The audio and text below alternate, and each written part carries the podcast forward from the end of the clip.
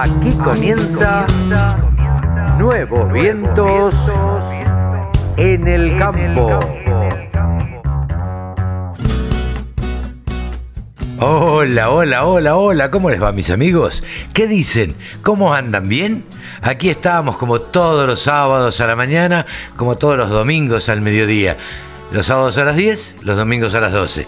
Les cuento el programita que vamos a tener hoy. Bueno, hablamos por supuesto, como siempre con Pablo Adriani, analizamos todos los mercados. Pero fundamentalmente, préstenle mucha atención porque esta semana salió el informe de Luzda de las superficies a sembrar de soja y de maíz en Estados Unidos. Así que atención con eso que nos va a contar cómo puede repercutir o cómo repercute.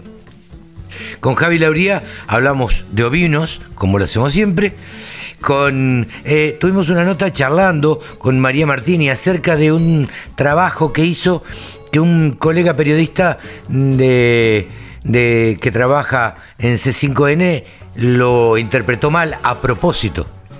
Y, y, nos va a contar acerca de ese, de ese informe que hizo en el año 2005. María Martini, colega, ¿no?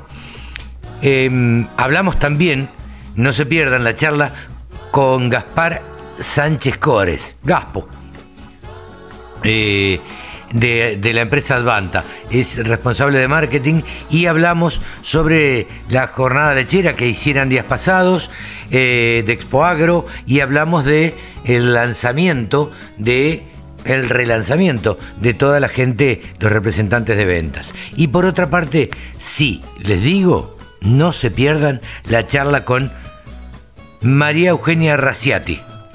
Maru, Maru Raciati. Eh, una rosarina que vive en Cañada Rosquín y que es una mujer rural que ganó unos premios eh, o fue, eh, bueno, es ingeniera agrónoma, asesora tanto a privados como al sector, sector público. Bueno, fue quien impulsó el municipio verde como de Cañada Rosquín de la provincia de Santa Fe, bajo un programa que certifica prácticas sustentables. No se pierdan. Una, una persona encantadora que vive en el campo, que trabaja en el campo y que nos va a contar de qué manera está trabajando actualmente. Así que, sin más palabras, arrancamos de esta manera.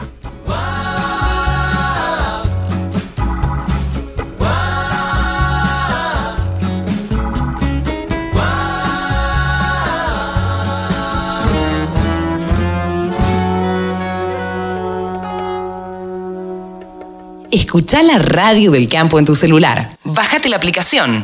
Es re fácil. Gaspar Sánchez Cores es responsable de marketing de Advanta y normalmente cada tanto charlamos un poco para ver cómo andan las cosas en, en Advanta. Yo sé que andan muy, muy bien, pero bueno, eh, mejor que lo cuente Gaspar. ¿Cómo te va, Gaspar? Buen día, ¿cómo estás? Carlos, querido, muy buenos días. ¿Cómo estás vos? ¿Todo en orden? Muy bien, por suerte, muy bien trabajando, arrancando, arrancando este año que, viste que marzo se hace larguísimo porque, bueno, porque parece que hay de todo, porque arranca Expo Agro, porque ahí se empieza a mover el año, digamos. Eh, quería arrancar preguntándote eh, por algo que hicieron ustedes después de Expo Agro, que yo lamenté no haber podido ir precisamente porque había terminado recientemente Poagro y como era la otra semana, a mí me agarraba con un montón de, de, obligaciones que fueron unas jornadas lecheras. Contanos un poquito cómo fue esto. Así es. Bueno, primero como decís, eh, igual que vos, estoy, estoy saliendo de un marzo eterno, cansado pero feliz, feliz sí, de todo, claro. la verdad, porque, porque bueno, fue un éxito, Poagro fue cuatro días increíbles de plena concurrencia, creo que fue un poco nomás el, el miércoles que, que llovió todo, pero no importa, la gente estaba ahí, hicimos una muy linda rueda de prensa, este y en Sport teníamos muchos mensajes, muchos mensajes de cara a una nueva campaña, ¿no? Desde el sorgo, la tecnología EFIX, de híbridos con alta tolerancia a pulgón amarillo, una plaga que apareció hace, hace dos campañas, Y bueno, eh, nos, nos, demandó un poco más de monitoreo en un cultivo de sorgo en el que el productor eh, quizás este, no le dedicaba ese monitoreo constante como lo hace quizás en un cultivo como maíz, porque bueno, el sorgo es un cultivo rústico, sabemos que tolera muy bien la sequía, eh, ¿viste? Este, es más eficiente en el uso del agua, y la verdad que apareció una plaga que nos demanda semanalmente estar viendo eh, que no explote, que no se, que no haya una proliferación que nos pueda dañar o, perjudicar sobre el rendimiento. Y bueno, lo que logramos con esta tecnología APIS, que la presentamos en Escuadro, es este, un, lanzamos de hecho un híbrido con una alta tolerancia a pulgón amarillo este, respecto a otros pares convencionales. Y bueno, y bueno, ni hablar, ni hablar de lo que es girasol y maíz, ¿no? Eh, maíz muy, muy metidos en el segmento de doble propósito, ¿no? Potencial de rinde en grano y eh, silaje de planta entera. Claro. Eh, de, hecho, hacíamos, teníamos una estación de nutrición animal, decíamos, en donde eh, les mostrábamos a los productores y referentes cómo muestrear materia seca ahí en vivo y en directo, muy interesante. Y por otro lado, en, en, Girasol, para cerrar, dos grandes lanzamientos. En Advanta decimos en este Girasol, estamos pasando por una nueva era en Girasol. ¿Por qué? Porque hay un nuevo contenido de materia grasa, superamos el, el rendimiento histórico eh, de, aceite ¿no? de nuestros girasoles y logramos ya logramos ya girasoles de entre 54 56% de, de, aceite que bueno con el ring ajustado eh, ya performan eh, a las pares de, varios líderes del mercado por ende bueno estamos muy entusiasmados porque porque bueno se viene una campaña de girasol ya muy pero muy anticipada el productor está consultando mucho por los precios no más que nada. Claro. Así que esto, con muchos mensajes en Expo Esto, esto fue, eh, digamos, lo que presentaron en Expo Agro. Ahora, te pregunto a vos como, eh, como observador, como, como tipo que, que a veces ve a, la gente y no solamente eh, el negocio. ¿Cómo notaste a los productores? Mira, los productores de vuelta estamos encarando una pre-campaña muy anticipada. ¿No? Nos pasó eh, que están queriendo de vuelta posicionarse en cuanto a insumos de manera anticipada. Yo creo que creemos, ¿no? Que responde a la volatilidad del mercado, eh, con lo que sucedió eh, este, entre Ucrania y, bueno y Rusia, hay precios que se mueven mucho, este, necesidad de, bueno de, programar las siembras con mucha anticipación. Entonces había mucha consulta al respecto eh, de todo, de, de, precios, del lanzamiento. Bueno, te contaba hace un ratito que eh, ayer eh, lanzamos oficialmente la campaña eh, con un evento con toda la red de, distribución de Advanta, los que vamos a, ya llamamos, ¿no? Porque ya se va a empezar a ver cada vez más en la calle, la red de Advanta ya tiene nombre. ¿Cómo? A ver, lo presentaron en Mar del Plata. Eh, Gapo, contame cómo, cómo, cómo fue esta presentación, qué hicieron. Bueno, bueno, genial. Mirá, convocamos a, toda la red eh, de Arvanta a nivel país, éramos más o menos unas 80 personas, eh, donde un poco planteamos la estrategia de la empresa a mediano y corto plazo, este, cuáles iban a ser las estrategias, dónde íbamos a estar creciendo, ¿no? Este, le dimos una mirada un poco más este, holística a toda la red y lanzamos oficialmente eh, la, la, marca de esta red que se llaman socios elementales. Son los, socios, elementales. Socios elementales. Así es, son los elementales, porque bueno, creemos que, es un eslabón dentro de la comercialización de semillas. El, eslabón, digamos, son nuestros ojos en la calle, esa es la realidad, ¿no? Eh, quienes distribuyen Advanta son quienes tienen el contacto directo con el productor y es importante que desde que se embolsa esa semilla en planta hasta que llega la tranquera del productor eh, se mantenga un, relacionamiento, un valores, valores tradicionales, eh, se mantenga el posicionamiento, el conocimiento de ese producto. Entonces, bueno, eh, allí en Mar del Plata estaban con quienes nosotros sabemos que vamos a continuar nuestro futuro creciendo y son socios elementales, no hay ninguna duda de eso. Qué grande, qué grande. Felicitaciones y, bueno, ya, ya nos encontraremos en cualquier lugar del país con los socios elementales estos. Eh, Gracias, Carlos. Nos quedó, eh, nos quedó para que nos cuentes un cachito esto que te decía eh, después de Poagro, la jornada lechera que, que hicieron. Contanos cómo fue eso. Eso fue muy, pero muy lindo porque fue, fue ver fue ver el potencial de una semilla, pero traducido en, litros en litros de leche por animal y litros de leche por hectárea. Ah, mira vos, qué interesante, traducido, traducido a, litros.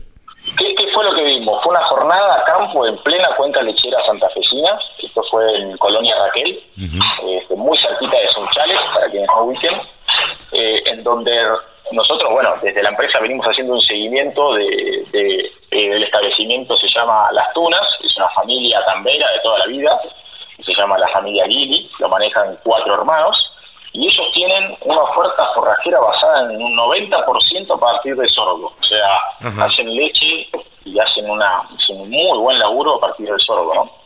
Y lo que hicimos con ellos fue, bueno, darles un seguimiento desde la siembra. Ellos optan por todo el segmento BMR de Advanta.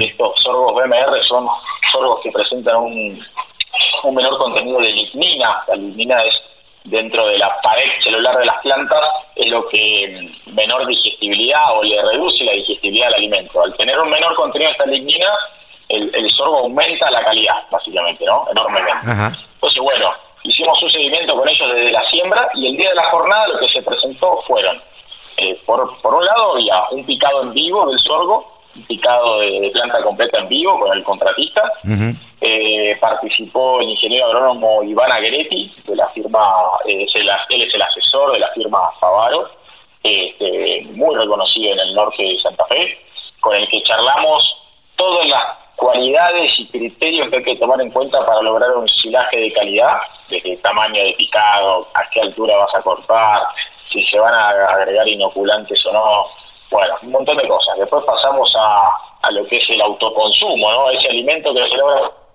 ¿cómo lo van a dar de comer? Ahí estuvo Emiliano de Marchis, eh, un, bueno, ex director de, lechería eh, de la zona CREA de Santa Fecina, eh, muy, pero muy empapado también con lo que es nutrición animal en rodeos lecheros. Pasamos luego por, eh, el pastoreo en vivo del sorgo forrajero ADB 2800, un sorgo forrajero de Advanta DMR nuevamente. Ahí estuve, estuve yo disertando sobre el manejo del pastoreo, a qué altura de corte, por qué no es lo mismo pastorear a un metro de altura que pastorear a la altura de la rodilla, 60 centímetros. Bueno, y terminamos toda la jornada en la sala de ordeñe, viendo los números, eh, cuál era el costo de la dieta, eh, para que te una idea, el costo de la dieta eh, en pesos por día era de 318 pesos. Y el silo de sorgo, el silo de sorgo, para los que creen que quizás a veces muchos dicen viste que el sorgo hacer silo es muy caro y demás, bueno, estaban estaba nada más que formando el 7% de esos 318 pesos, o sea, y la verdad que se estaba logrando este, suministrar eh, por día a 120 vacas en ordeñe.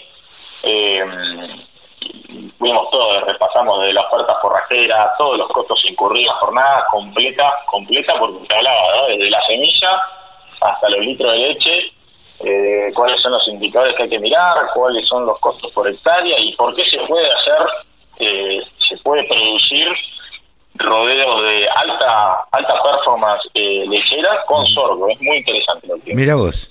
Mira vos. Eh, bueno, un año que, que los espera movidito en Advanta, ¿no? Sí, sí, muy movidito, sí, movidito. De vuelta, eh, yo creo que, que, se va a definir mucho ya en estos meses, o sea, el, el rumbo un poco de, las ventas, por así decirlo, ¿no? Sí, sí. Eh, porque, porque estamos todos todo volátil en ese sentido y, y, bueno, también fue un campañón el último para eh, algunos casos para, para el girasol, fue bien, pues, la, verdad que a nivel país se lograron buenos rindes, vamos a estar esperando que se den las lluvias en el norte chaqueño, que siempre es donde hace ya unas tres campañas que no, no, no está cayendo a la superficie y, bueno, producto de la seca eh, y más, que nada pero pero va a ser una campaña, eh, la verdad que movida. Eh, a mí me sorprendió la convocatoria de, de, de, esta jornada, esta última, de lo que fue Cuadro, las ganas del productor por, por encarar una nueva cosecha, es increíble. Sí, claro. Bueno, mira, eh, ¿sabes qué lo que pasa? Gaspar, vos lo sabés mejor que nadie. Eh, el productor eh, lo único que quiere hacer es trabajar y, y, producir. Entonces, más allá de las vicisitudes políticas que se presentan y, demás, y a veces trata de optimizar eh, su dinero tratando de comprar insumos anticipadamente, bueno, viendo la manera, en definitiva, de, de, de, cómo optimizar la plata, pero nunca va a dejar de producir, porque para eso están los productores y eso es lo que saben hacer. Exacto, la verdad que exacto, es así como decís. Eh, y, el que no mide en este sentido, en estos planteos, ya sea, por ejemplo, en la jornada lechera, un poco el eslogan que le pusimos es lo que no se mide no se puede mejorar, ¿no? Y, va por ahí, ¿no? Porque te preguntarás qué hace un semillero metiéndose en campo, ¿no? Eh, y la, realidad es que no, queremos que, que el relacionamiento termine con la entrega de la semilla, queremos entender qué hace el productor con esa semilla y, cuál es la performance que está logrando. Y ahí ese, es el hueso de, este tipo de jornada. Sí, sí. queremos entender si, si están logrando sacarle el mayor potencial genético a esa semilla a través de, bueno, del tipo de uso que se le da al sorbo que cosechan. Entonces queremos, queremos acompañarlos en todo el proceso, esa es un poco la intención que tenemos, ¿no? Claro, lo vimos en una jornada que yo no recuerdo ya, tan, uno va a tantos lados, donde era que vimos con un productor también eh, que lo traducíamos en kilos de carne. exacto, en ameíno. En ameíno, en ameíno, claro. Entonces, ustedes lo que están haciendo es eh, vendiendo la semilla, pero diciéndole al productor o mirando al productor a ver cómo optimiza esa semilla. Porque de nada sirve venderle solamente la semilla y que el negocio del semillero termine solamente ahí. No, y, bueno, y, además, además, en ganadería los procesos son otros. O sea, la cantidad de variables a las que uno está sujeto son otros. O sea, no, imagínate que eh, tenés decisiones desde la siembra hasta hasta el alimento que lográs, hasta cómo das ese alimento y cómo responde, el, eh, en este caso, la vaca norbeña. Entonces, son tantas las variables que es muy fácil caer en pérdidas. y por eso es que, eh, que nos pasa incluso que aprendemos con los productores de esta forma. claro, es una manera de ustedes también de, de experimentar este, cómo se van, cómo va rindiendo más eh, la genética de ustedes. Así, es, entonces bueno, no, no, muy contentos porque aprendemos con ellos, ellos aprenden con nosotros y, queremos por supuesto difundir estas jornadas, vamos a hacer cada vez más, la de no se va a volver a hacer y, nada, siempre, como siempre, vas a estar invitado. Bueno, bueno. Eh. Gaspar, yo te agradezco este diálogo con la Radio del Campo y desde ya, claro que estaremos en otra en otras jornadas que hagan a lo largo del año, estaremos cubriéndolas, este, porque porque la verdad que es una manera muy piola de laburar eh, este, al lado del productor. Ustedes no están solamente para venderle la semilla, sino para acompañarlo también en todo el proceso. Y esto es lo, lo que lo que los distingue también, ¿no? Así es, Carlos. Muy, muy contentos. ¿eh? Gaspar, muchas gracias y nos volvemos a encontrar en cualquier momento. Gracias a vos por el llamado. Te mando un fuerte abrazo. Y desde ya, como siempre, a disposición desde la Radio del Campo. Un abrazo. Hasta, luego, chao, chao. Gracias. Gaspar Sánchez Cores, responsable de marketing de Advanta. Sumate. Entre todos hacemos la mejor radio, la Radio del Campo. Javier Lauría, el periodista agropecuario especializado ahora en ovinos, aunque sabe de bovinos, sabe un poco de todo. Hola Javi, ¿cómo te va? Carlitos, ¿cómo estás? Qué placer saludarte. ¿Cómo andas vos? Pero muy bien, muy bien, por suerte trabajando, que ya es bastante, y esto nos pone contentos.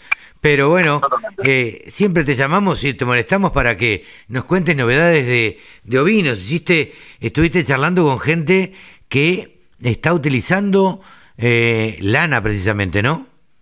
Sí, efectivamente. En este caso mm, se trata de un proyecto del que hemos hablado, pero está bueno eh, tocar el tema nuevamente por varias razones. Primero, como ya sabemos y siempre lo decimos, el público se renueva, el público va aumentando y las mediciones van arrojando esos resultados, así que está bueno para los que eh, son nuevos en estas charlas o se incorporaron hace poquito, contarles que hay una serie de lanas que, que no tienen tanto valor textil. Ahora, vos decís, ¿pero por qué? Porque no todas las lanas son de la misma finura, no todas las lanas tienen el mismo tipo de rizo, no todas las lanas tienen el mismo destino. ¿Por qué? Ajá. Es la primera pregunta que, que La, pero ¿cómo es la primera la pregunta que te hago es que, a ver, ¿qué es mejor? ¿Que sea que tenga rizos o que, o que sea lacia, digamos? Es una excelente pregunta y es mejor que tenga rizos. Ah, mira. habla, te habla de la flexibilidad de esa, de esa lana. Por eso vos ves que hay ropas que son de lana de, de oveja, que, mm, que a veces hasta inclusive toman, ¿viste? El famoso toman es porque quizás para a la hora de mostrarla la, la estiran de lleno. Y cuando la lavas, la lana toma porque tiene un rizo, Claro, naturalmente. O sea, básicamente así lo fabricó la oveja eh, orgánicamente. Claro. Por eso tiene un rizo. Eh, al mismo tiempo, hay un factor que se mide, que es súper interesante, que se mide que es el factor de confortabilidad, que básicamente está asociado a cuando alguien toca esa lana, Ajá. la toca, la acaricia, es cuán confortable es. Una parte te la da visualmente el rizo y otra es al tacto. Ah, mira Y vos. eso, No sabía ese que había como un, como un índice de, de confort. Así es, es un es una medición que se hace ya con las lanas cuando se usan para más que todo para prendas de vestir, porque si vos vas a usar para una una alfombra, por ejemplo, o un rodillo para pintar paredes, no te vas a fijar en ese detalle. No, claro, claro. No, Así si es que- para una prenda, sí. Tal cual. Entonces ahí ahí ya empieza a entrar en juego cuán suave y cuán agradable es esa lana a la piel, entre otras, Claro, entre otras claro. razones. Eh, Así que ahí entramos en, en ese camino. Pero esas yo- son las lanas más caras. Claro, yo te, yo te, te, te desvié de la, de, de la charla. Digamos, estábamos hablando, y ya lo hemos contado acá, de la, del uso que se le puede dar a determinadas lanas para aislamiento. Contanos un poquito. Exactamente. Bueno, ahí la- el preludio es las lanas, como decíamos, las lanas más suaves son las lanas más caras. Las quizás no son tan largas porque no se puede, o sea, no se pueden después utilizar para hilar y armar un hilado completo, eh, o quizás son lanas que, mm, que no son todas uniformes por el color, porque hay animales que no son perfectamente blancos o perfectamente marrones, morados o negros. Entonces, esas lanas tienen bajo valor textil, como se le llama.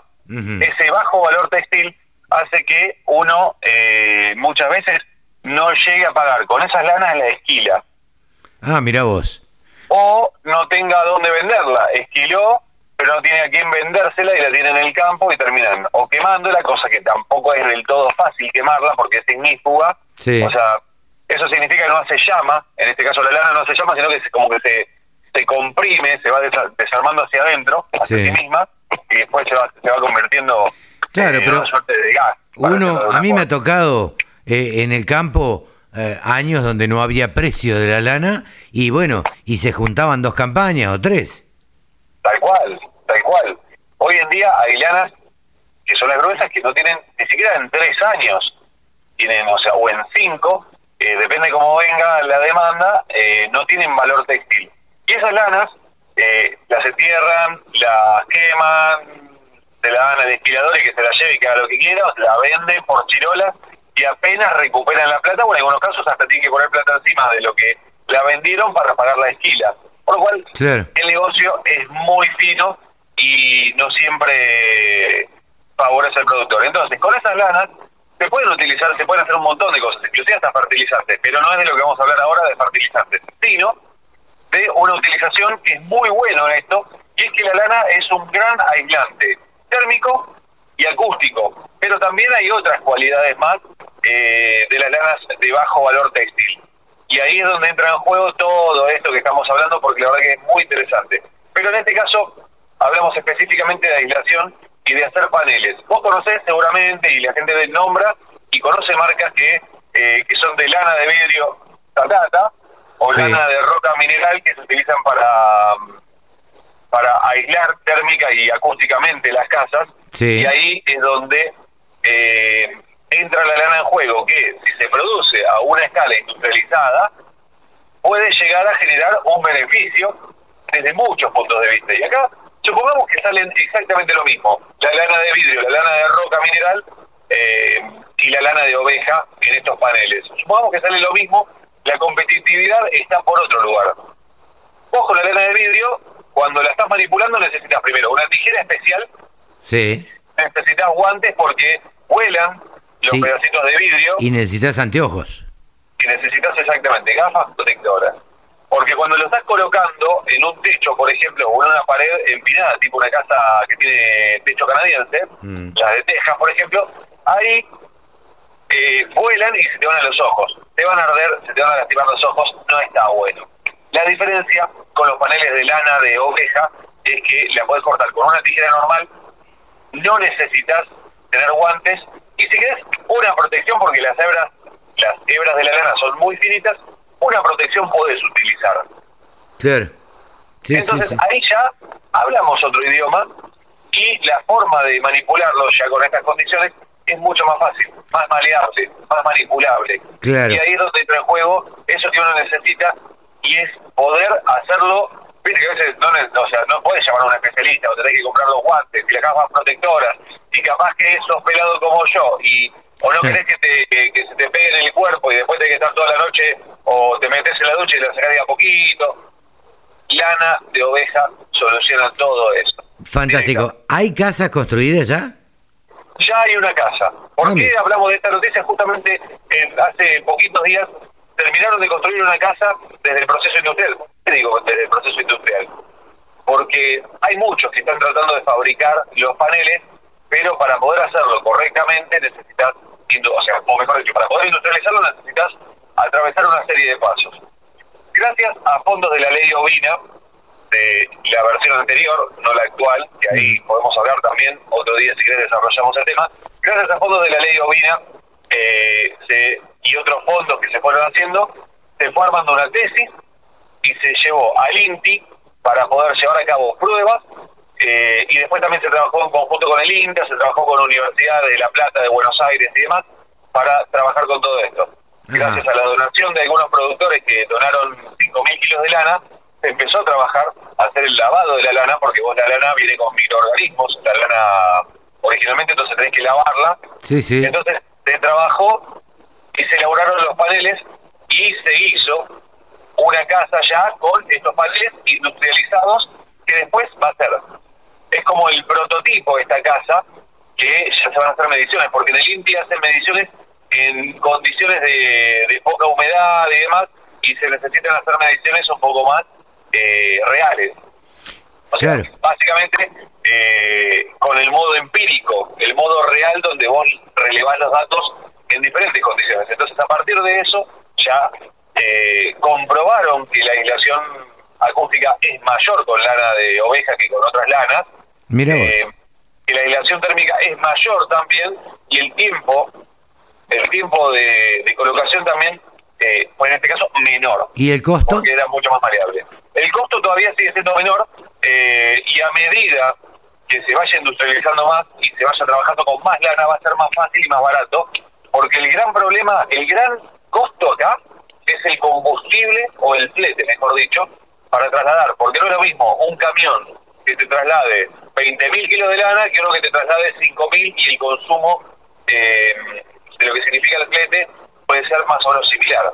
Entonces Claro. están tratando de buscar la manera, que ahí ya entra en juego la responsabilidad y el trabajo en equipo de acopiadores de lana que puedan proveer y decir, bueno, te lleno un camión, ¿cuánto te mando? 20.000 kilos de lana. El tema es que ahí ya tenés que empezar a hablar de algo más que entra en juego, que es, es el traslado. Vos trasladás, cuando trasladás la lana sucia, estás, trasladando, eh, estás trasladando lana, tierra, para Sí, decirlo rápidamente, sí. y aire. Sí, claro. Porque vos le estás trasladando, salvo que lo tengas bien apretado, bien enfardado, mayormente este tipo de lanas de bajo valor textil no llevan a cabo un enfardado prolijo y compresión. Entonces vos estás trasladando eh, lana, aire y tierra. Entonces están, están buscando la forma de optimizar para tener un acceso eh, al mismo costo logístico a mayor cantidad de lana. Y ahí es donde se van a bajar los costos. Sí, sí, sí. Mira vos. Ahora, una pregunta rápida. Sí. Pregunta y respuesta. Para una casa tipo 60 metros cuadrados, una casa con dos ambientes, Sí. se necesitan 200 kilos de lana limpia. Nada más. Nada más. 200 kilos. Eso te va a recubrir eh, en las paredes donde vos tenés, hoy en día se usa mucho el Durlock Sí. para, para dividir ambientes, entonces generas esa aislación que de última, puedes decir, no, yo necesito mayor aislación, eh, porque los paneles son de 5 centímetros de espesor, necesitas mayor aislación, bueno, lo doblas al medio, listo. Claro. La mayor aislación vas al doble. Y ahí de última, eh, no es que te va a hacer al doble total, porque esto recubre la casa en lo que es paredes, piso y techos. El techo es el, el paño normal, también de 5 de 5 centímetros, pero para pisos, por ejemplo, pisos flotantes, utilizas, eh, viste cuando vos haces el famoso piso flotante que tenés como un... No sí, el nombre del material, tenés que hacer, plástico, sí, tenés que hacer una carpeta y tenés que hacer un, un recubrimiento de, de la carpeta que tenés. Exactamente. Entonces acá haces un tipo, o sea, se utiliza una especie de fieltro hecho con lana de, de oveja y con ese fieltro ya lo tenés recubierto y aparte tiene otra cualidad más. La lana también, o sea, la, la lana de oveja regula la humedad de los ambientes. Ah, Cuando mira. hay mucha humedad, la absorbe. Cuando hay poca humedad, la, la libera. Porque Mira. como la lana no está compacta en las paredes, te permite regular mejor la humedad de los ambientes. Mirá vos, qué bárbaro, che, todo esto. Ojalá se, se llegue, eh, nada, se llegue a comercializar de una manera más o menos económica y que realmente dé resultado, ¿no? Sí, sin duda. Ahora hay en carpeta la arquitecta Alejandra Núñez Berté, una chica de rulos muy, muy agradable, muy amable y muy didáctica a la hora de explicarlo. Tiene carpeta para fabricación de casas en diferentes sectores de nuestro país que son diferentes condiciones climáticas en cuanto a eh, lo que es el rango, la amplitud térmica y en cuanto a la humedad y la ubicación eh, a nivel altura de metros sobre el nivel del mar. Claro. Entonces, a partir de ahí van a poder hacer mayor cantidad de mediciones y poder arrojar mejores soluciones más a medida según las necesidades en cada lugar de nuestro país. No es lo mismo Mirá una vos. en Tierra del Fuego que en Mar del Plata, que en Tandil o La Quiaca o Iruya. Por Sí, ahí sí, Iruya sí, está creo 4.000 metros sobre el nivel del mar. Sí, sí, sí, totalmente. Che, Javi, siempre es interesante charlar con vos. Eh, espero que la semana que viene también tengamos algún tema interesante. Me parece que ya podríamos hablar de, de la ley ovina, que lo tocaste hoy por encima, y algún otro temita también tenías, ¿no?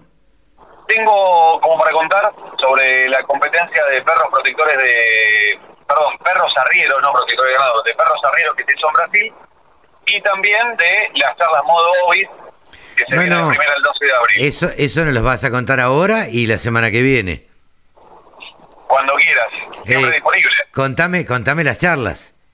Bueno, arrancamos con una nueva temporada. El año pasado las hicimos de una manera, una modalidad YouTube, la, la anterior fue por Instagram. Este año seguimos por YouTube y por Instagram a través de Modo Obis. Buscan Modo Obis y vamos a estar con. Y acá voy a contarlo, no se lo conté a nadie esto. Bien, primicia de la radio del campo. Primicia total. ¿Quiénes van a ser los primeros disertantes? Eso, ¿quiénes van a ser? ¿Quiénes van a ser? Por lado, vamos a hablar de reproducción ovina a nivel ya genético, trabajos, no solamente preparación de carneros, sino ya eh, inseminación artificial y otras metodologías con Andrés Buffoni. Andrés Buffoni es médico veterinario, es doctor y tiene también, o sea, aprende el servicio de reproducción ovina y estuvo, está volviendo en estos días de México eh, explicando las técnicas que él utiliza y preparando nuevos profesionales. Así que con él vamos a hablar de reproducción, porque uno dice, bueno, ¿qué hago? Vamos Ajá. a hablar en detalle con eso. Y después vamos a hablar con un argentino, abogado argentino que no, no, no trabaja en la profesión, eh, sino que trabaja en un tambo ovino en Nueva Zelanda. Ah, mirá vos, un abogado trabajando en un tambo en Nueva Zelanda. Te tiro un solo dato que lo hace interesante desde lo económico que decir, bueno, vamos para allá. Con cuatro horas de trabajo, Sí, él paga el alquiler de la casa. con cuatro horas de trabajo diario, él paga el alquiler de la casa. En total, ¿eh? Pero total, trabaja, O sea, pero trabaja ocho horas. trabaja ocho horas, pero con cuatro eh, de un solo día, ¿eh? No, no es que cuatro horas de que, o sea, que la mitad de su sueldo. No, no, no. Ah, Medio día de su trabajo alcanza para pagar el alquiler de la casa. che, ¿cuánto sale el pasaje a Nueva Zelanda? Voy a ver si nos hacen precios y vamos dos o tres, ¿eh? Digo, porque si laburo cuatro horas al mes y con eso pago el alquiler, y la verdad que estoy para pensarlo. Y no te digo, creo que también, o sea, un celular te lo, te lo pagás con, creo que uno o dos días de trabajo, una cosa así, no mucho más. Sí, ¿qué hay que hacer por eso? Él ordeña ovejas, básicamente, que- si lo resumimos. Sí. Mira vos. O sea, estuvo trabajando en un campo que, eh, que es una firma modelo en Nueva Zelanda, por lo cual eh, siempre estamos observando Nueva Zelanda y Australia como los que están más adelante en ganadería ovina. Así que sí es modelo en Nueva Zelanda, es modelo en el mundo. Claro. Este, este tambo y tienen como una suerte de franquicia ellos y le venden el producto llave en mano a otros tambos que después le proveen la leche, básicamente. Entonces, ¿qué hacen? Te mandan los animales, la genética, te, te, te venden también la- las ordeñadoras y vos lo único que haces es hacerlo productivo. Vos. vamos a hablar sobre esa productividad, los tiempos, sobre cómo es el trabajo, cómo es trabajar en un país modelo para ganadería ovina. Así Sí. que Carlos Larriñaga va a estar charlando con nosotros eh, desde Nueva Zelanda en las charlas Modo Ovis del 12 de abril a las 19 horas, hora argentina. Esto, como sé que tenés muchos oyentes de otros países, tenemos que aclarar que es 19 horas, hora argentina. 19 horas, hora argentina, atención, modo Obis, ¿sí? Así se me ponen todos en Instagram y empiezan a seguir a modo Obis y van a ver el vivo. ¿De qué día exactamente? Martes 12 de abril. Martes 12 de abril. Nos vamos a encargar de recordarlo el sábado que viene, ¿te parece? Por supuesto, siempre presente.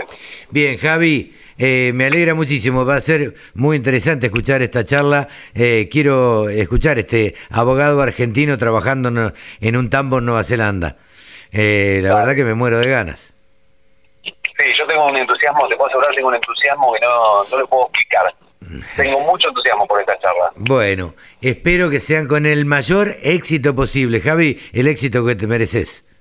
Gracias, gracias Carlitos. Te mando un abrazo grande. Un abrazo grande. Ha sido Javier Lauría hablando de ovinos aquí en la radio del campo. El sector que más ingresos le genera al país se merecía tener una radio. www.laradiodelcampo.com Como lo hacemos todos los sábados, estamos ahora con el gurú de los periodistas agropecuarios, analista de mercados. Como siempre digo, hay que entender los mercados y un montón de cosas que muchas veces no tenemos en cuenta. La verdad es que pueden hacer variar los mercados. Pablo Adriani es el gurú de los periodistas agropecuarios. ¿Cómo estás, Pablito? ¿Qué tal, Carlos? Un gusto para vos y a toda la audiencia de la Radio del Campo. Bueno, muchas gracias por, por estar ahí del otro lado, por acompañarnos siempre. Y, a ver, me decías fuera de micrófono que salió el informe de Luzda. Sí, vos sabés que todos los 31 de marzo, Ajá. el Departamento de Agricultura de Estados Unidos da a conocer el informe de intenciones de siembra de los distintos cultivos. O sea, cuánto se va a sembrar de maíz y cuánto se va a sembrar de soja. Eso lo hace una vez por año, todos los 31. O Claro, pero a partir de ahora, después lo van ahora- ajustando. Claro, a partir de ahora que va, va ajustando después, de acuerdo a, a cómo evoluciona el clima, ¿sí? va ajustando si la superficie se sembró totalmente o no, si hay problemas de lluvias en la siembra, si tienen que eh, cambiar de soja a maíz y viceversa por problemas climáticos, pero con este con, est- con esta estructura de superficie ya el USA puede largar lo que se llama eh, la próxima producción de abril, que va, va a tirar el estimado de oferta y demanda mundial. O sea, por eso es importante el informe de hoy, ¿no? Bueno, ¿y esto en qué eh, hizo variar los precios o algo? Mira, el tema es, eh, la verdad, que el informe de hoy, perdón, el del jueves pasado, eh, estaba justo analizando los mercados, viste el cierre del viernes y dije el informe de hoy, pero Sí, fue el sí. viernes pasado, el jueves Sí, pasado. Eh, eh, fue sorpresivo porque eh, aumentó la superficie de soja eh, en Estados Unidos en 1.400.000 hectáreas y bajó la superficie de maíz en 1.500.000 hectáreas. O sea, esto es así. Este es el fenómeno de sábana, sábana corta. O sea, para, re- para resumirlo, el aumento de área de soja le quitó en casi la misma cantidad la disminución del área de maíz. Entonces, para tener un orden de magnitud, 1.400.000 hectáreas de soja son aproximadamente 4 millones de toneladas Ajá. que que va a, cosechar de más Estados Unidos y la puede sembrar, si el clima evoluciona bien, en la primavera de ellos. Y bueno, este, Sudamérica perdió 32 millones de toneladas con la sequía este año. Claro. Entonces, eh, solamente Estados Unidos logra recuperar el 40% de las pérdidas de Sudamérica. Eh, el, impacto sobre el mercado fue terriblemente bajista, la soja cayó de 17 dólares, ¿sí? Y, pero fue el impacto del, del día 1, cuando los operadores empiecen a escarbar un poquito y vean que el año que viene la producción de soja depende de lo que pase en Sudamérica y que con este aumento de superficie que tiene Estados Unidos no alcanza para, para compensar el 40% de las pérdidas por sequía de este año, posiblemente el, mercado entre en un tono un poquito más sostenido.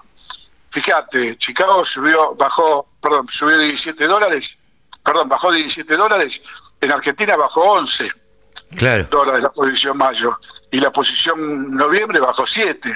Ahí tenés a un primer, se desacopla, ¿viste el mercado? O sea que los exportadores locales y la industria externa local eh, no compran tanto esta baja, es una baja de, de, los operadores que salen corriendo porque vieron el informe ese, ¿viste?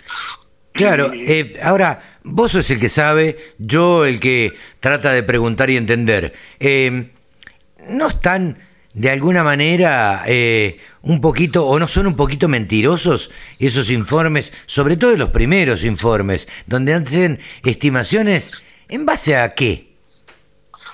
No, los, los yanquis, decimos los yanquis por los americanos, sí eh, en ese sentido tienen una, una, una estructura de información en el campo que no existe en ninguna parte del mundo. Vos sabés muy bien que en Estados Unidos eh, existen estados, existen condados y existe un subsidio o una revolución de, de plata cuando los productores americanos tienen un problema de sequía una inundación, y ellos tienen eh, los datos de todos los productores uno por uno. Sí, claro.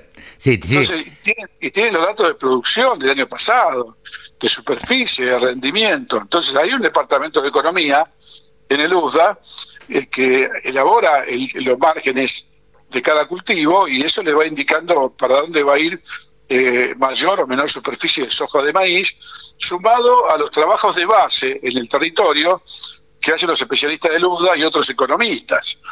Entonces yo te diría que eh, es bastante cierto la previsión de superficie. Después viene cuando el USDA dilata, dilata tirar una cifra de producción que todo el mundo sabe. Lo vimos el año pasado y lo dijimos en la radio. Sí, veces decíamos que Brasil había perdido 25 millones de toneladas de soja y el USDA decía que perdió 5 nada más. Bueno, hasta, que el USDA lo blanqueó, ya pasó el mercado, obviamente. No, seguro, pero además vos tenías el dato de estado por estado lo que había eh, perdido por la por la sequía. Entonces, digo, no cerraba por ningún lado los números de USDA. Bueno, y el otro tema que es interesante es el maíz, que el maíz fue un informe bullish, o sea, un millón y medio de hectáreas menos, eh, no tan alcista como parecía, pues subió 3, dólares y medio, 4 dólares, y en Argentina bajó un dólar el maíz, más que nada es un... Esto fue el jueves pasado, ¿no? Una, respuesta de, compromiso, ¿viste? No fue una respuesta, no es una tendencia. Bajó un dólar la posición abril. Ya que bajó en Estados Unidos, acá bajamos un poquito. Pero después, por ejemplo, se mantuvo el julio en 229 dólares, subió en septiembre un dólar y medio. O sea, esto que me está diciendo, me está diciendo que el maíz en Argentina tiene trasfondo alcista, tiene trasfondo bullish, más allá de eh, lo que diga Luzda con la superficie americana, ¿no? O sea, estamos un poco eh, Argentina pasando por un momento muy difícil donde los registros de exportación de maíz están cerrados. Entonces, eh, Agata la exportación puede ir comprando lo que no sabe si va a vender. Eso le, le quita presión de demanda al mercado. Pero bueno, esto es lo que nos toca vivir en un año preelectoral. Eh, lo que va a pasar el año que viene. Sin duda, sin duda, claro. Va a ser más complicado porque va a ser más preelectoral todavía. Eh, Exacto. Ahora, eh, Pablo, te pregunto, ¿la guerra sigue influyendo? La guerra, digo, hablamos de la invasión de Rusia a Ucrania, ¿sigue influyendo o, o se está calmando eso? Pues sabes que el impacto inicial fue muy alcista para casi todos los commodities. Y esta misma semana, el lunes y martes, eh, hubo algunos rumores de que posiblemente iba a haber un arreglo entre Rusia y Ucrania, y la sola, la sola aparición de dos rumores hizo que los mercados se destruyeran, cosa que cayeron fuerte, tanto maíz como soja en el mundo y en Argentina. Y se recuperaron un poquito el miércoles y el jueves, el jueves recibieron la impronta del informe de siembras. O sea que, eh, fíjate vos, en, un misma, en una misma semana, tres o cuatro factores distintos hicieron bajar los mercados, después subieron, después bajaron de vuelta, después el mayo para arriba.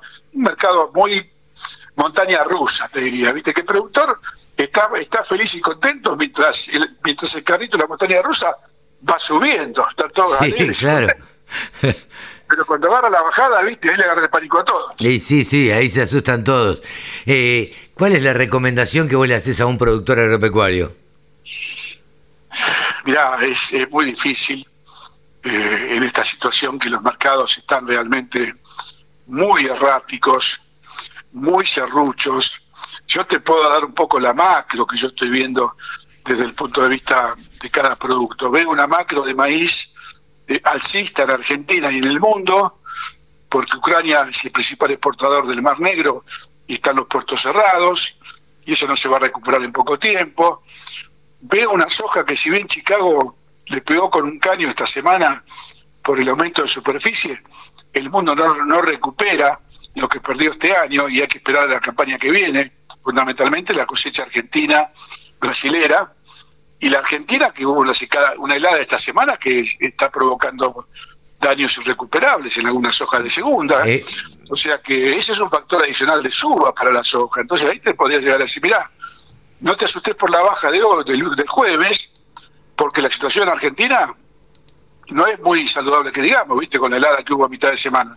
Claro, eh, mirá, hoy justo veía un tuit eh, de María Ángeles Lovera, eh, que me encantaría encontrarlo en este momento, no, no lo encuentro. Em, y, justo mostraba la helada que le había caído a la soja y dijo, esto es, eh, en el tuit decía, esto es lo que iba a ser una, una muy buena soja, yo, y la verdad eh, se, eh, se le fue por se le escurrió de las manos porque no podían hacer otra cosa. Esa es la palabra, se te escurre de las manos y, es un daño que es irreparable.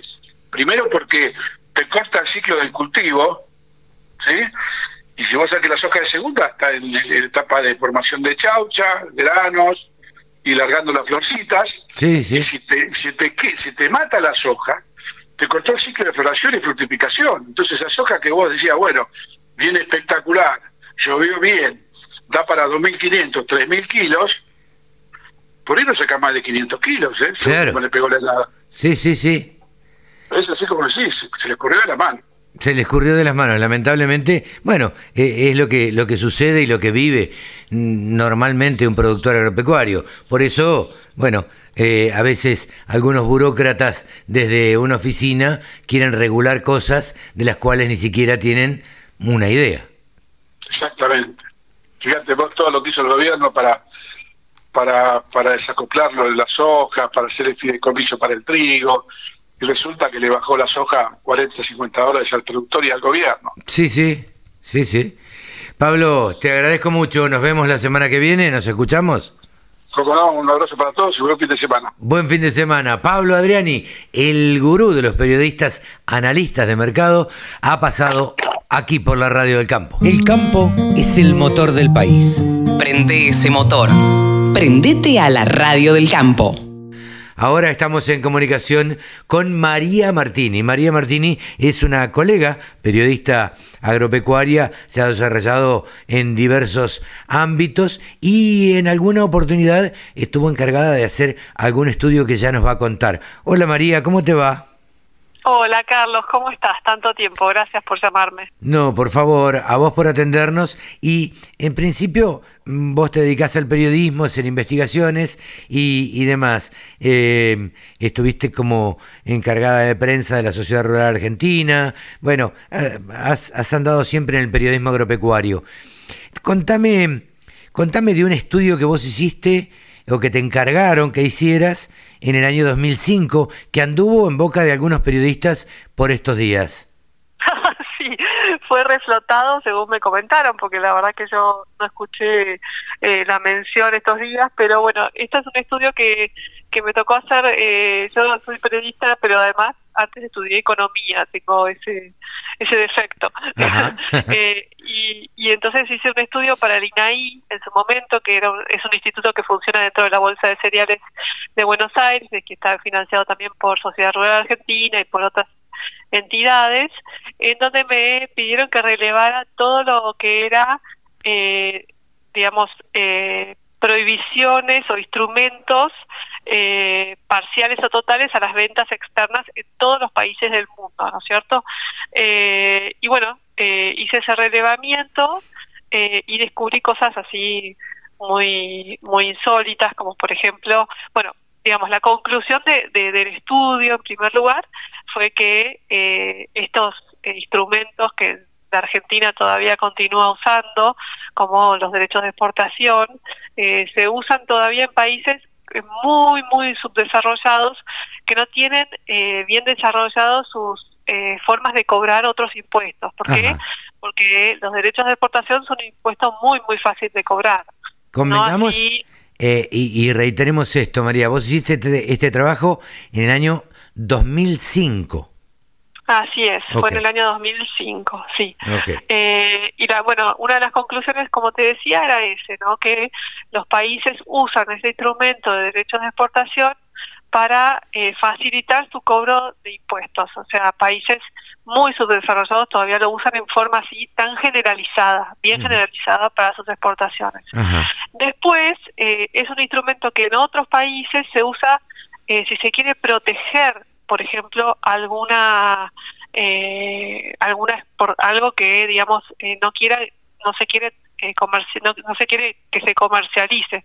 Como por ejemplo eh, lo que es eh, no me sale ahora el nombre pero bueno, los cuernos de los elefantes eh, ah, que son de, de marfil. marfil claro sí sí, sí bueno se usan derechos de exportación altísimos porque se sabe que eh, si no, bueno, se pueden traficar. Y también, por ejemplo, si se quiere desincentivar eh, el consumo de algún, por ejemplo, los cigarrillos en algunos países, pero son usados en países que tienen eh, formas de recaudar y sus sistemas de recaudación bien desarrollados en forma muy, muy puntual y muy esporádica. Claro. Eh, Convengamos que, que no es un, un eh, en países medianamente normales, por lo que vos nos contás, eh, no es algo tan normal este tipo de impuestos y se hace que quede claro como para proteger la exportación de algunos productos que son que están prohibidos por ejemplo. Eh, tal, como, tal como decíamos el marfil eh, y, y, para desincentivar la producción de algunas cosas que se necesitan en, en, en, en la mesa digamos o es fundamental para ese país. Claro, e, en, e, en, ese sentido no encontré muchos ejemplos. Básicamente sí encontré ejemplos, eh, digamos, digamos, para empezar, digamos, no había, como te decía, eh, un uso sistemático y durante muchos años eh, y tan abarcativo como la Argentina de los derechos de exportación. Ni siquiera en países que tienen economías similares a la Argentina, como podría ser Australia, como podría ser Brasil, que dependen mucho de sus exportaciones de commodities, no se usan como en Argentina. Bueno, Uruguay, tenemos un ejemplo cercano, no usa los derechos de exportación ni limita exportaciones. Sí se limitan en casos puntuales eh, y como te decía, si se quiere proteger alguna especie, como los elefantes, eh, o si se quiere desincentivar, eh, digamos, el, eh, el uso de ciertos bienes como los cigarrillos, por ejemplo. Eh, pero bueno, todo lo contrario a lo que hizo, eh, como vos lo mencionabas al principio, un colega nuestro que levantó, digamos, este estudio justamente con, con, con las conclusiones contrarias a las del estudio. Fue muy llamativo por eso. Claro, estamos hablando... Estamos hablando del colega Berkovich, que eh, seguramente apareció en C5N, esto me parece, eh, porque allí tiene una columna de economía. Y entiendo, yo tampoco lo vi, obviamente, eh, me llegaron comentarios, pero entiendo que debe haber citado un estudio del año 2005 que habla de muy pocos países, por lo que vos nos estás contando, y muestra, y lo muestra casi al revés, ¿no es cierto? Claro, sí, fue llamativo cómo dio vuelta las conclusiones del estudio que yo había hecho, por eso a mí me llamó tanto la atención, porque digamos, las conclusiones eran estas que yo te estaba diciendo y cuando lo mencionaron este año, ahora hace poquitos días en C5N, lo mencionaban como de, una, de alguna forma como un elemento para justificar eh, el hecho de que la Argentina pusiera o aumentara o eh, tuviera todavía retenciones, que es algo que no es común en el mundo, no es algo común en las economías eh, mundiales, como te estaba diciendo. Eh, sí, mira, a mí me ha tocado viajar en este último tiempo eh, y, hablar con algunos ministros de Agricultura y demás, o gente relacionada al agro de otros países, y, y la verdad es que cuando uno le quiere explicar que eh, que en la Argentina se le cobra, se le cobran retenciones al productor agropecuario directa o indirectamente, medio como que no lo entienden, porque ellos te cuentan que ellos incentivan, o, lo que cuentan es el incentivo que le dan a los productores. Entonces, cuando uno le cuenta que acá se desincentiva a los productores, por el contrario, se les cobra, eh, es como que no lo pueden entender demasiado. Sí, tal cual, y además, bueno, con ese famosísimo argumento del valor agregado, de exportar valor agregado, que, bueno, ningún país eh, desincentiva a un sector de la producción para incentivar a otro sector de la producción. Eh, es decir, eh, acá hay muchos eh, sectores que tienen eh, como se dice, la materia prima, yo capaz esa palabra no es la que más me gusta usar, pero bueno, la materia prima muy mucho más barato que sus competidores en otras partes del mundo. Eh, llámese, bueno, los harineros, llámese, bueno, otros sectores de, de, la cadena, ¿no? Agroindustrial. Eh, que bueno, en otros países no sucede que tengan que pisarle el piso, el precio para que puedan ser supuestamente competitivos o eh, ese famoso argumento de la mesa de los argentinos, cuando todos sabemos que lo que tenemos que hacer es producir más y que las retenciones son justamente un incentivo para producir menos. Sí, absolutamente. Eh, eh, desincentiva. Yo la verdad que no puedo creer y, y creo que el ministro Domínguez, de lo cual de esto que voy a decir me hago cargo, no te quiero involucrar, pero la última conferencia de prensa que dio, que la dio un sábado, después de que hablara el viernes el presidente de la Nación, eh, yo lo noté nervioso, lo noté hasta poco convencido de lo que decía. Eh, yo lo noté como que eh, cuando dijo sobre todo que las retenciones o el aumento a las retenciones eh, a los derivados de, la soja no involucraban directamente al productor. Digo, me extraña que un tipo del interior, que de Chacabuco, que conoce el oh. campo, que ya fue ministro en alguna otra oportunidad, eh, diga una barbaridad así, porque sabido es que los exportadores van a reflejar esa, esa quita que les van a hacer a ellos, se la van a reflejar en el precio. Esto es, obviamente, está más claro y este que todo. Eh, hablando em, con, después, perdón, eh, eh, Carlos, hay, hay otros ejemplos que son en Argentina son bastante llamativos y que ni siquiera se pudieron, digamos, desbancar ni en del menemismo, que te acordás que se sacaron todas las retenciones de un saque. eh, bueno, hay nichos que continúan eh, teniendo este beneficio de las retenciones en su materia prima, pues como por ejemplo el sector de los de los cueros, ¿no es cierto? De, ah, los cueros curtidos. Eh, sí, sí, que es realmente llamativo, porque tampoco se lo sacó el gobierno eh, de Macri, eh, que tienen el cuero crudo eh, con una retención, con lo cual, eh, bueno, tienen muchísimo más barata la materia prima eh, que sus competidores en el exterior y no hay forma, no hay forma, digamos, de, son, eh, bueno, muy poquitas las curtiembres en Argentina, ya sabemos cómo es el mercado. Eh, y bueno, esos son eh, como nichos que llaman la atención que sigan existiendo. Sí, sí, sí, justo nombraste el mercado de los cueros, un mercado absolutamente concentrado, prácticamente en, en, dos empresas.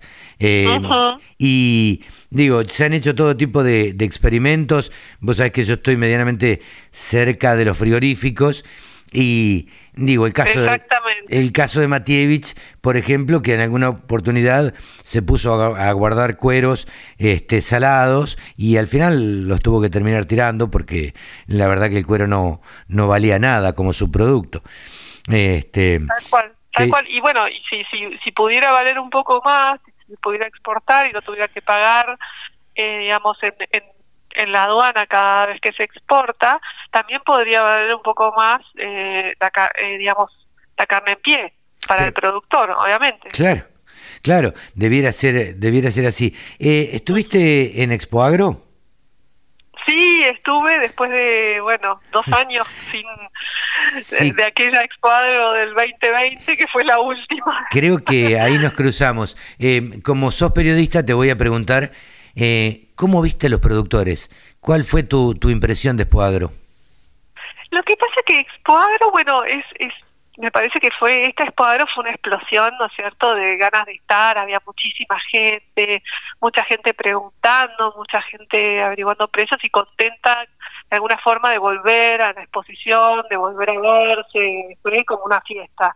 Ahora, eh, más allá de eso, eh, la verdad que fue eh, llamativo que el gobierno esperara que termine Expo Agro para después hacer estos anuncios, ¿no es cierto?, de, del aumento de las retenciones. Eh, y bueno, yo creo que el, el, productor está un poco ya desanimado, ¿no?, porque eh, empieza la campaña triguera. Eh, sí, por, por el cambio. Están muy altos. El cambio de reglas de juego, digamos, en la mitad de, del camino decime cómo va a ser este, antes de empezar y veo qué decisión tomo. Exactamente, exactamente. Y de alguna forma uno eh, lo que siente, ¿no? Es que, digamos, uno, eh, digamos, al productor de alguna forma lo culpan por una cuestión que no es responsabilidad del productor, es decir, la inflación eh, la sufre el productor igual que, que, que todos la sufrimos, digamos, cuando vamos al supermercado, este, y, y bueno, eh, te, te, trastoca absolutamente todo, más a veces para el productor ganadero que vende dos veces al año, o piensa que, eh, no sé, un productor que hace terneros, los vende marzo, abril, vende sus terneros, después vende su vaca de rechazo y con eso tiene que vivir todo el año. Y es plata que se le va deshaciendo en la mano, es decir, es como agua entre los dedos. Si no la, si no la invierte, eh, cuando, cuando llega fin de año tiene la mitad de plata. Pero bueno. Es así. Eh, quería, quería tener esta opinión, quería tener, eh, nada, eh, solidarizarme con, con este, con este, sí, con este, no sé si robo, no sé si, si mal uso. a mí me, me da mucha bronca cuando un colega a otro colega, primero, o le saca información, se la publica y no cita las fuentes, o o las utiliza mal. Digo, hay dos cosas que o las utiliza a favor suyo, pero al revés, digamos, para defender. Sí, fue como un poco más que una picardía, ¿no? Porque de alguna forma uno sintió que fue adrede para defender una posición y esto de que, bueno, cuando yo iba a la Facultad de Economía, me acuerdo que había un profesor que me decía que a las estadísticas había que eh, acogotarlas hasta que confiesen. y, porque bueno, con las estadísticas se pueden decir muchas cosas, ¿no? Pero esto era algo muy concreto y que está escrito en un, en un documento, ¿no? Llama la atención que hayan sacado justamente la conclusión contraria. Claro. Sí, sí, sí, justo la utilizó para lo contrario de lo que vos habías querido decir. Pero bueno, suele, suele pasar cuando se quiere desinformar. María, te mando un beso muy grande y un beso a tu gorda y nada, nos estaremos viendo en cualquier momento. Dale, Carlos, muchísimas gracias por llamar y por este espacio. ¿eh? María Martini, periodista agropecuaria, en los micrófonos de la Radio del Campo. La Radio del Campo. Única emisora con programación 100% agropecuaria. Y ahora vamos a conversar con una verdadera mujer rural. No porque las anteriores con las que hemos charlado no lo hacían, sino por una, con una mujer que vive bien en el interior. Estamos en comunicación con María Eugenia Raciati, que es ingeniera agrónoma. Hola María Eugenia, ¿cómo te va? Buen día, ¿cómo estás? Hola, buenos días. Bueno, gracias por, gracias por atendernos antes que nada. No, por favor, gracias a ustedes. ¿Dónde, dónde estás ahora? Y ahora estoy en mi casa, pero estaba pronta para, para irme para el campo. que empieza, empiezan las tareas de, de, cosecha y demás. Bueno, vos estás en Cañada de Rosquín, ¿sos rosarina? Sí, soy rosarina y cuando me recibí me vine a vivir acá a Cañada de Rosquín, donde mi papá y mi mamá eran de acá, de, de, Cañada de Rosquín. Y, y bueno, mi mamá tenía el campo acá, eh, sobre la Ruta Nacional 34. Y Eso, bueno, ubicanos un poquito, ¿dónde está Cañada Rosquín? Cañada Rosquín está en el centro este de Santa Fe, a 140 kilómetros de Rosario y a 90 kilómetros de Rafaela. Ajá. Sobre la Ruta Nacional 34, que bueno, es la ruta que conecta varias provincias de, de Sí, sí. nuestro país, ¿no? Sí, sí, sí. Eh, y, y específicamente, eh, María Eugenia, Maru, ¿a qué te dedicas vos?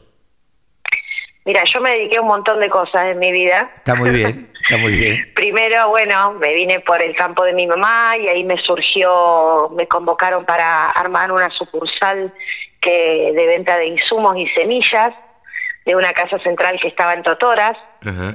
Eh, bueno, dije que sí, no era lo mío la venta, pero bueno, evidentemente alguna beta tenía de, de mi abuelo paterno, que habían tenido acá el negocio de ramos generales.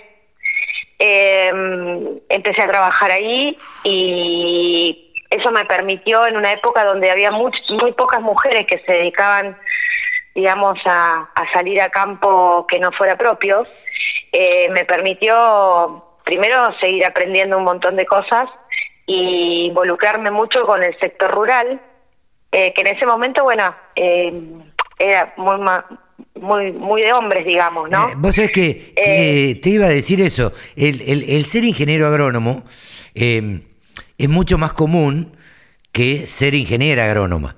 Eh, me parece que es una profesión para la mujer bastante, bastante nueva, si se quiere. Es una profesión de hace, no sé, 20, 25 o 30 años, no más, me parece. ¿Vos, vos tenés esa sensación?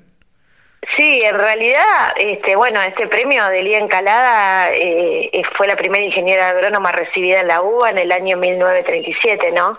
Sí, claro. Eh, o sea que, que había mujeres, pero la carrera de ingeniero agrónomo es muy amplia, eh, donde tiene muchísimas aristas donde ejercerla. Ujú. Eh, entonces, bueno, claramente que, que la mujer este, puede insertarse a lo mejor en otras áreas que, que, que a lo mejor no se insertan tanto los hombres, ¿no? Claro. Eh, en mi caso, bueno, en la época que yo me recibí, estamos hablando de 25, 26 años atrás, bueno, era un sector más manejado por hombres, claramente.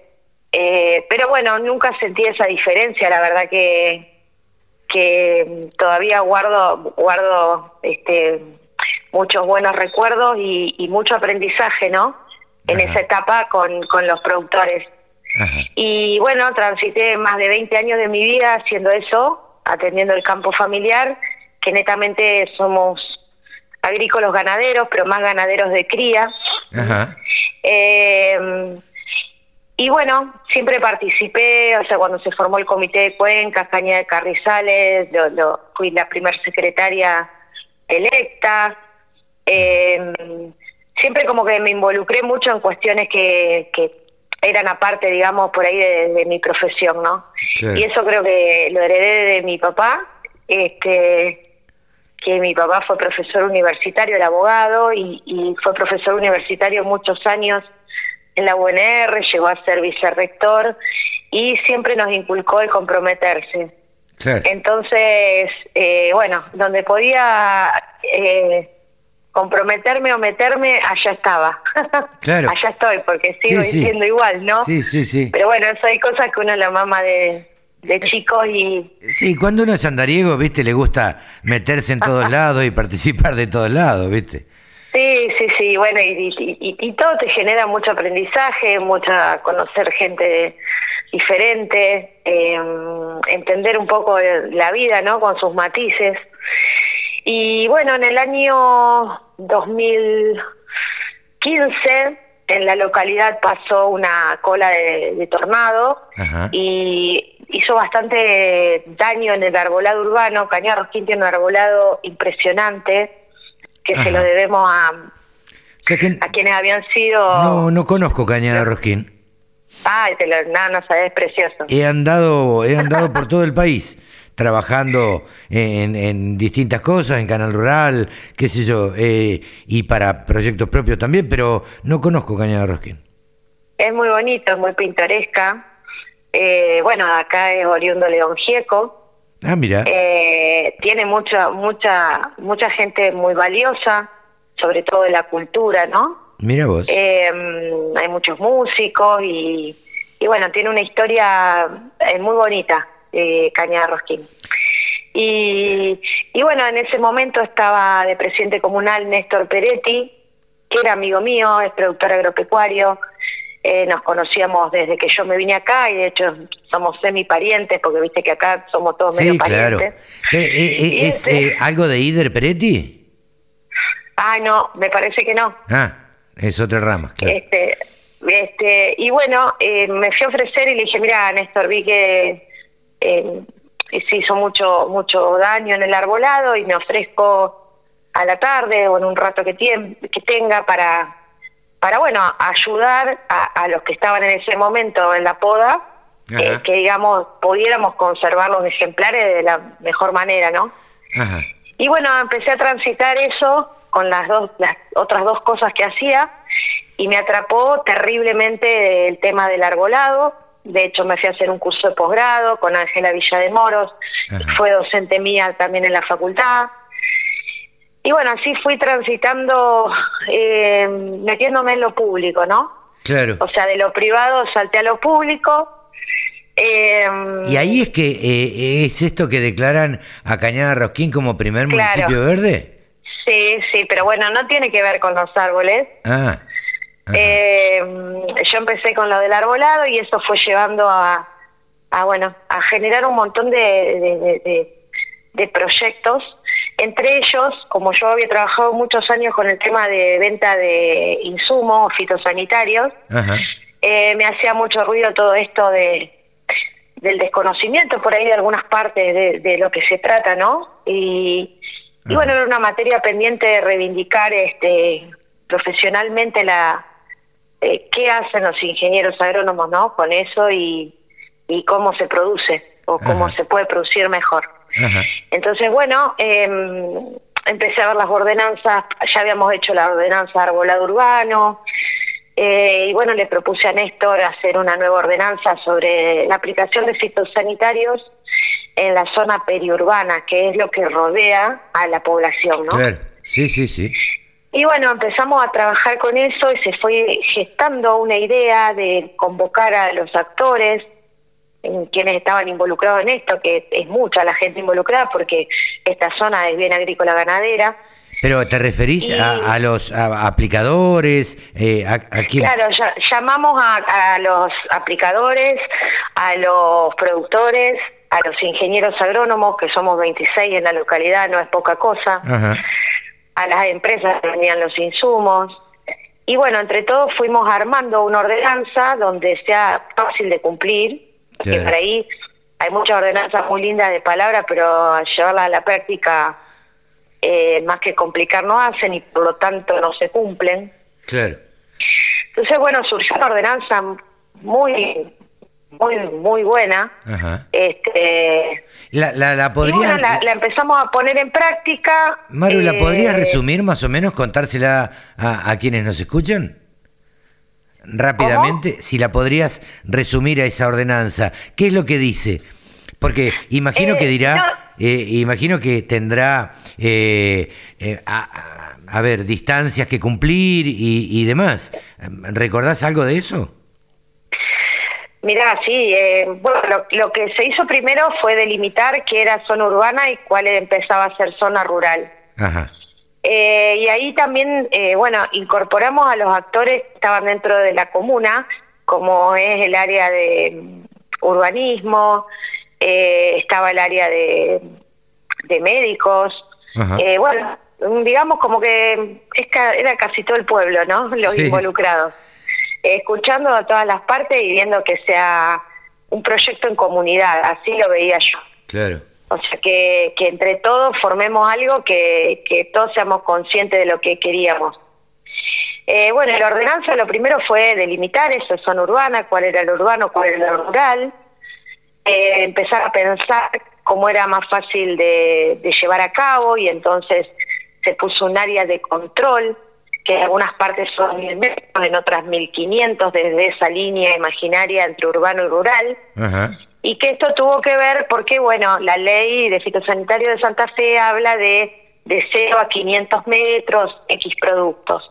Y por ahí los 500 metros caen en la mitad de un lote, con lo cual... Claro, ¿cómo hacer para eh, fumigar la mitad, como no? un poco engorroso, fácilmente reconocible por la gente. Tal camino, el camino que va a la Nestlé, el camino que va al cementerio, en fin Sí, sí, eh, sí. puntos estratégicos, ¿no? Y también tenemos una sola escuela rural en la, en la zona que se llama la Escuela La Francia Ajá. y que fue tratada como eh, una zona eh, rural protegida, ¿no? Ajá. Ajá. Eh, bueno, por eso también participaron las maestras, ¿no? De, de esta escuela, eh, para ver qué era lo, lo mejor que podíamos hacer entre todos.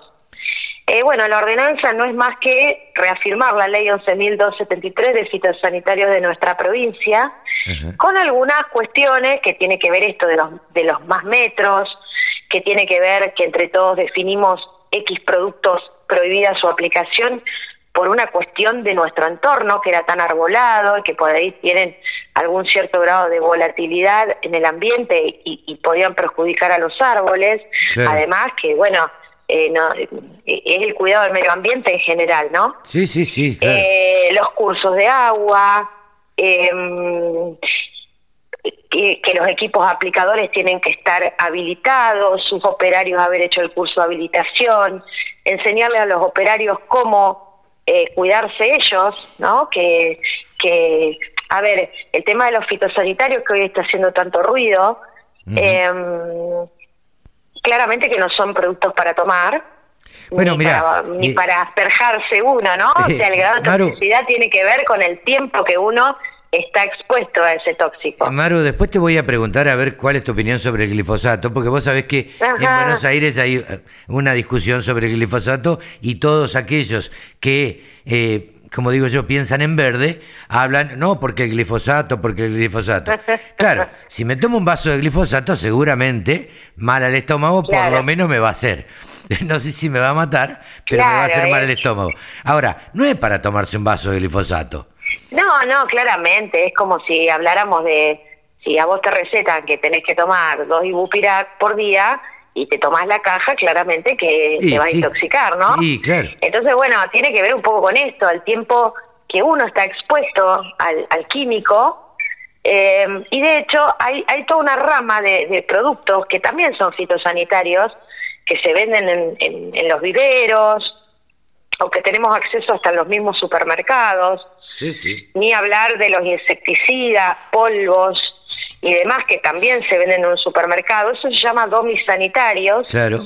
eh, que no están regulados de ninguna manera y que uno lo compra y le da nomás, ¿viste? Sí, O, sí, sí. Cuando ves las propagandas del insecticida que dura 48 horas y vos estás aspirando eso. O Sí, sea, matacucarachas. Es, es un... Tal. Claro, es, Sí. es una línea muy fina, muy fina, eh, e inclusive, eh, acá todos se reían, pues yo no soy muy... No sé limpiar bien, ¿está? Entonces, pero tengo una amiga que limpia muy bien y entonces un día yo veía que ella con quitasarro hacía maravillas. Claro. Yo dije, qué bueno que está esto.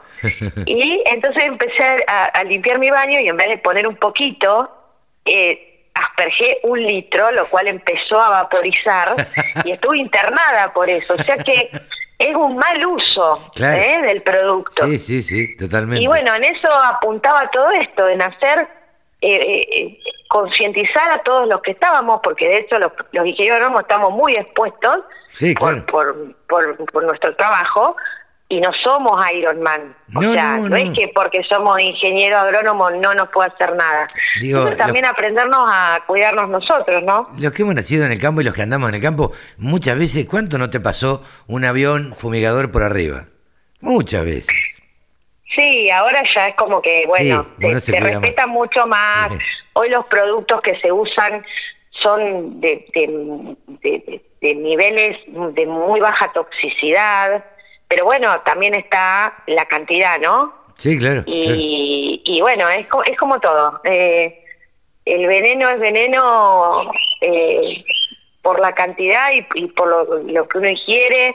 O sea, cualquier cosa puede ser veneno mal usado, digamos. Sí, sí, sí. Este, y bueno, entonces un poco era eh, concientizar a todos los que estaban en esta cadena y también cómo, cómo llegábamos a la población con, con esta temática. Y bueno, entonces empezamos, se pusieron mangas de viento alrededor de la localidad para que ante una situación que la gente vea una máquina aplicadora, eh, se vea claramente para qué dirección estaba el viento y a qué velocidad. Claro, por la deriva. Eh, claro, pero eh, a ver, em, la- las buenas prácticas agrícolas tienen que ver con todo esto. Velocidad del viento, eh, que no tiene que ser muy alta, pero tampoco no, no es que no tenga que haber viento, porque puede haber una inversión térmica. Claro. Eh, o sea, hacer las cosas bien, ni más ni menos. Eh, para todos, ¿no? Para tanto para productores como para la localidad. Y de hecho los productores que están trabajando en el periurbano viven acá. Entonces era un poco romper esta mística de que, ay, los productores, no, no, a ver, todos vivimos acá, tenemos Claro. nuestras familias acá, Sí, sí, sí. y queremos que las cosas se hagan bien, tampoco invadiendo eh, lo que es propiedad privada, ¿no? Claro. Eh, y bueno, y con, con la gente de salud este, se estudió, no sé si habrá escuchado que muchas localidades ponen un área donde no se puede hacer nada, Ajá. que puede ser 100 metros, 50 metros, bueno, cada uno puso su impronta. En realidad, si la aplicación está mal hecha, no valen los 50, no valen los 100, no valen 500 Claro. metros. Sí, sí, sí. Entonces, bueno, lo primero es que esté bien hecha la aplicación y esto tenía que ver con, porque también se estudió Cañada Rosquín desde el lado de, estábamos también trabajando con el basural y los residuos y bueno, el pueblo en sí tiene una impronta de arrojar muchos residuos y sobre todo en los lugares donde estaban cubiertos de pasto, donde no, no estaban demasiado limpios, en cunetas. Claro. Y bueno, eso podía traer otro problema, que, que el tema de ratones, con, Sí. con hantavirus, con distintas enfermedades. este Y bueno, eh, eh, es muy difícil mantener esos 50 o 100 metros limpios, ¿eh? Eh, porque bueno, tenés que estar hablando de, de, de pasar hélices y demás. Y, y bueno, entonces también por eso está el área cero de aplicación, Claro. como dice la ley, eh, con todos los cuidados necesarios y por lo tanto eh, hay ingenieros agrónomos, dos ingenieros agrónomos que son los veedores, es decir, que el que va a aplicar tiene que ponerse en contacto con este ingeniero agrónomo. Bueno, a raíz de eso se gestó toda una red, digamos, que hicimos una web, una web app eh, para que el productor del ingeniero pueda subir la receta de aplicación, que sea todo legal, que, que en esa web eh, está incorporado qué se hace en el lote, cuándo se hace, en qué año, un plan de rotación para cuidar el suelo, es decir, abarca un montón, todos los partícipes de la producción, digamos. ¿eh? Claro. O sea que están cuidando eh, eh, el suelo también, eh, más allá de que se los puedan exigir o no, digamos. Exacto. Mm. Y, y bueno, esa ordenanza que, que, que se gestó desde acá, eh, yo la, la fui pasando a distintos lugares para que la vean y, y me den su opinión, si sí, si no, si sacar, si poner. La mirada de otros siempre Sí, claro. es un gran aporte. Y bueno, llegó a manos de APRESID, que es la Asociación de Productores de Sí. Siembra Directa.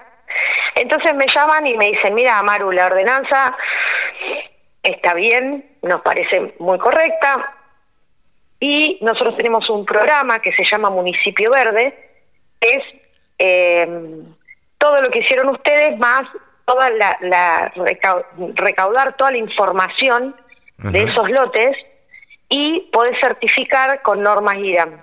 Ah, mira. Entonces, como me dijeron, ¿querés? Y yo le dije, y dale. Sí, claro. ya que estoy metido en tantas, me meto en una más. Bueno, entonces, este, eh, bueno, vinieron y eh, ya teníamos mucha de la información que necesitábamos y en seis meses logramos la certificación IRAM de gestión de la comuna de Cañada Rosquín en el control de aplicaciones en periurbano. Ah, mira. Eh, por lo tanto, somos el primer municipio verde de la provincia de Santa Fe. Ahí en una nota en los portales dice de la, de la, de la Argentina y no, es de la provincia de Santa Fe porque había otro, hay otro municipio verde que estuvo antes que nosotros, que es Montehuey, de la provincia de Córdoba. De acuerdo. Ajá. Maru, decime, ¿y te parece tan difícil que esto pudiera llegar a convertirse en una ley nacional? No, no creo que sea difícil. ¿Y por qué no nos ponemos de acuerdo? Porque voy a tocar un tema ríspido. Y sí, dale, sí, eh, Pero bueno, eh, total, este, me, parece que, está bueno que, que se hable, ¿no? Y que se pueda decir. Eh, Ay, se cortó, me parece, la comunicación. Eh, yo no sé si me estás escuchando. Eh, ahí, ahí, ahí, se cortó por un momento. Nos estaba ah. diciendo, decime. Se pudo hacer y se pudo... Ay, te estoy perdiendo, debes ten... Por ahí estás en movimiento, Maru. Este, y no, no. ¿No? Ahí. Ahí retomó, el viento cambió un poquito y retomamos la señal. decime, decime. Sin Ah, y este es el problema de las comunicaciones que tenemos en la República Argentina, lamentablemente. Eh, lo decíamos fuera de micrófono con Maru Raciati, eh, la ingeniera agrónoma con quien estábamos charlando. Eh, lamentablemente en todo el país es así. Ella está encañada a Rosquín y me dijo, mirá, eh, charlemos ahora porque me voy al campo y, bueno, y, ahora me parece que, que, la perdimos. Vamos a intentar. Ahí yo te escucho un poquito. Hola, ¿me escuchás? Ahí te escucho perfecto. Ajá. Ay, a veces la historia de que te estoy cuidando, sí. Eh, ponen esas áreas de exclusión y las cosas mal. Claro. Eh, son votos, ¿está? Sí, sí, sí. Por la galería estamos cuidando y, no tenemos en cuenta un montón de cosas como la producción, como este, la, el tema de ¿no? Ay, qué lástima que se escuche tan mal. Eh, la verdad, estaba diciendo casi lo más jugoso porque habíamos hablado con Maru Razziati de a ver por qué no se podía aplicar esto en todo el país y hacer una ley nacional este, que, nada, que regulara todo esto. Vamos a, retomar este diálogo con, con María Eugenia Razziati eh, en otro momento que podamos tener una, una buena señal y que, y que podamos charlar de todos estos temas eh, tranquilamente y que podamos eh, que, nos cuente y que nos diga qué es lo que qué es lo que habría que hacer para que bueno ya nos contó bastante la verdad que nos costó bastante y bueno María Eugenia Raciati como les dije al comienzo, no sé si les dije, es ingeniera agrónoma, asesora tanto a privados como al sector público eh, en Cañada Rosquín, eh, como fue declarado el primer municipio verde eh, de la provincia de Santa Fe, como lo aclaró ella, bajo un programa que certifica las prácticas sustentables en aplicación de fitosanitarios sobre producciones periurbanas y en áreas sensibles. Así que vamos a volver a charlar porque la verdad que es sumamente interesante eh, este, este, este tema. Así que le agradecemos a, a María Eugenia Raciati, ingeniera agrónoma de Cañada Rosquín, en la provincia de Santa Fe. Todas las voces, todas las opiniones. La radiodelcampo.com.